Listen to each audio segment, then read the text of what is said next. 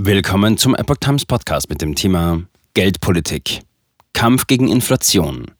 EZB könnte Zinsen kräftig erhöhen.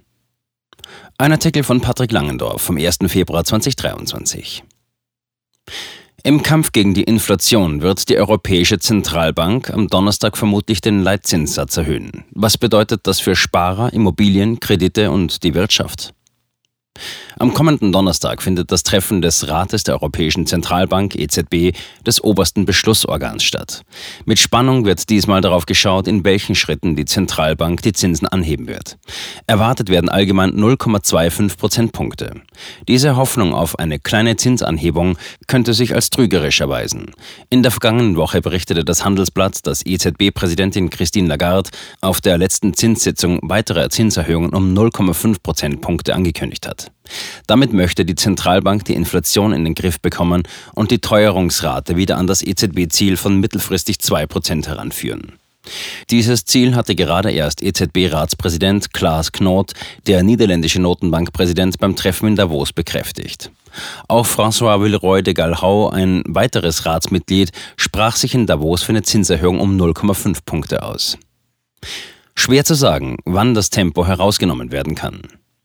In einem Interview mit dem Sender WNL legte Knot dann noch einmal nach. Er rechne im Februar wie auch im März mit einer Leitzinsanhebung von jeweils 0,5 Prozentpunkten. Auch danach, so die Prognose des niederländischen Notenbankpräsidenten, werde die EZB mit weiteren Zinserhöhungen nachlegen. Im März sei man noch nicht durch. Weitere Schritte würden im Mai und Juni folgen. Schon im Dezember wurde der Zinssatz um 0,5 Prozent angehoben. Wie der Sommer aussehen werde, das kann im Moment noch niemand abschätzen. Gegenüber der italienischen Zeitung La Stampa sagte Knot, es sei noch zu früh, um zu sagen, ob die EZB im Sommer das Tempo herausnehmen könne. Das passiere dann, wenn die Risiken für die Inflation nachließen. Dann könnten die Zinserhöhungen beispielsweise um 0,25 Punkte erfolgen, statt jetzt um 0,5 Punkte. Davon sind wir aber noch weit entfernt. Chefvolkswirt prognostiziert Leitzinserhöhungspausen. Während der Preisanstieg im Oktober mit 10,4 Prozent den höchsten Stand seit 70 Jahren erreicht hatte, lag dieser im Dezember bei 8,6 Prozent. Für Carsten Mumm, Chefvolkswirt der Privatbank Donner und Reuschel, sind das Signale, die ihn zuversichtlich stimmen. Auf dem Portal der Börse München sagte er für dieses Jahr gute Zukunftsaussichten voraus. Das Jahr 2022 ginge als das Jahr der Zinswende in die Geschichte ein. Damit schaffe es eine erste gute Voraussetzung für bessere Wertentwicklungen, da ein ähnlich drastischer Zinsanstieg Anstieg vorerst nicht mehr zu erwarten ist. Die Notenbanken, so die Prognose MUMS, werden im ersten Quartal zumindest teilweise Leitzinserhöhungspausen einlegen, um die volle Wirkung der bisherigen geldpolitischen Straffung auf die Wirtschaftsdynamik und damit auf die Inflation abzuwarten. Worauf sich die Prognose des Volkswirts stützt, bleibt im Dunkeln. Lagarde sagt etwas anderes. EZB-Präsidentin Lagarde hatte am 15. Dezember laut dem Wirtschaftsmagazin Capital am Rande der Vorstellung der geldpolitischen Beschlüsse der EZB weitere Zinserhöhungen ins Spiel gebracht. Damals hatte die Zentralbank eine Zinsanhebung um 0,5 Prozent beschlossen.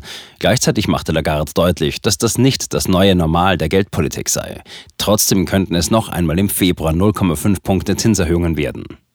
Was bedeutet das aber nun ganz konkret für die Wirtschaft und die Privathaushalte?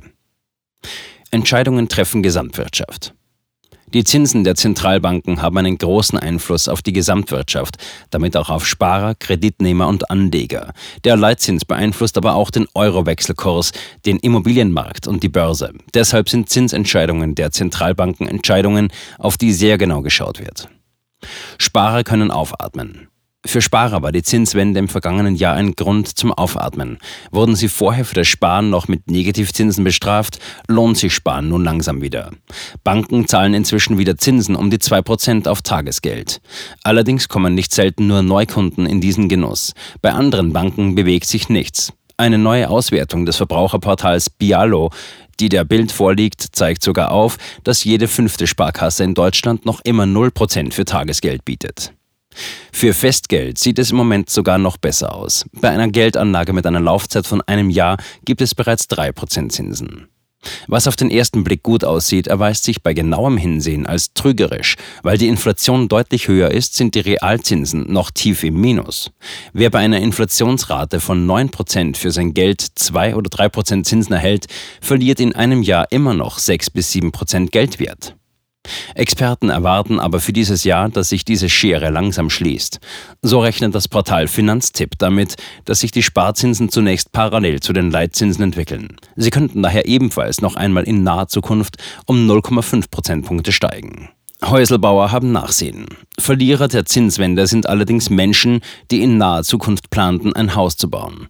Schon 2022 haben sich die Bauzinsen vervielfacht. Im Dezember wurden für Kredite mit 10- oder 15-jähriger Zinsbindung 4% fällig. Zum Jahresanfang sind die Hypothekenzinsen leicht in Richtung 3,5% gefallen. Schaut man sich allerdings den langfristigen Vergleich an, so sind die Bauzinsen heute immer noch niedrig. Trotzdem hat der starke Anstieg die Kalkulationen vieler Bau- und Kaufwilligen regelrecht weggefegt. Am Immobilienmarkt sinkt seitdem die Nachfrage. Dass die Bauzinsen im ersten Halbjahr 2023 weiter steigen, ist wahrscheinlich, meint Michael Neumann, Zinsexperte von Dr. Klein. So erwartet er für das erste Halbjahr, dass die Zinsspanne für ein zehnjähriges Immobiliendarlehen sich zwischen 3,5 bis 4,5 Prozent bewegt. Wobei diese Aufwärtsbewegung in der Zinsentwicklung vor dem Hintergrund einer drohenden Rezession nicht geradlinig verlaufen sollte, vielmehr ist mit Schwankungen der Bauzinsen zu rechnen. Bestehende Kredite sind erst einmal nicht betroffen. Im Gegensatz zum Ausland haben Immobilienkredite in Deutschland eine lange Zinsbindung. Wer also gerade eine Immobilie abbezahlt, ist nicht sofort von den Entwicklungen betroffen. Eines steht aber fest, die Zeit von spottbilligen Baukrediten ist vorbei. Wie sich die Zinswende auf die Preise von Kaufimmobilien auswirkt, ist im Moment noch nicht abzusehen. Laut dem Baufinanzierer Interhyp sind die Preise zurückgegangen. Der Preis für den Bau oder Kauf einer finanzierten Immobilie inklusive Nebenkosten betrug im dritten Quartal 2022 durchschnittlich 512.000 Euro. Im zweiten Quartal waren es noch 535.000 Euro. Unsere Zahlen zeigen, dass sich das zunehmende Angebot und die Rückgänge von Angebotspreisen auf den Portalen auch in realen Transaktionen widerspiegeln, so Jörg Utecht von Interhyp. Eine neue Balance zwischen Angebot und Nachfrage müsse sich erst noch einspielen. Die aktuellen Preisrückgänge bieten neue Chancen und Spielräume für die Preisverhandlungen. Kredite werden teurer.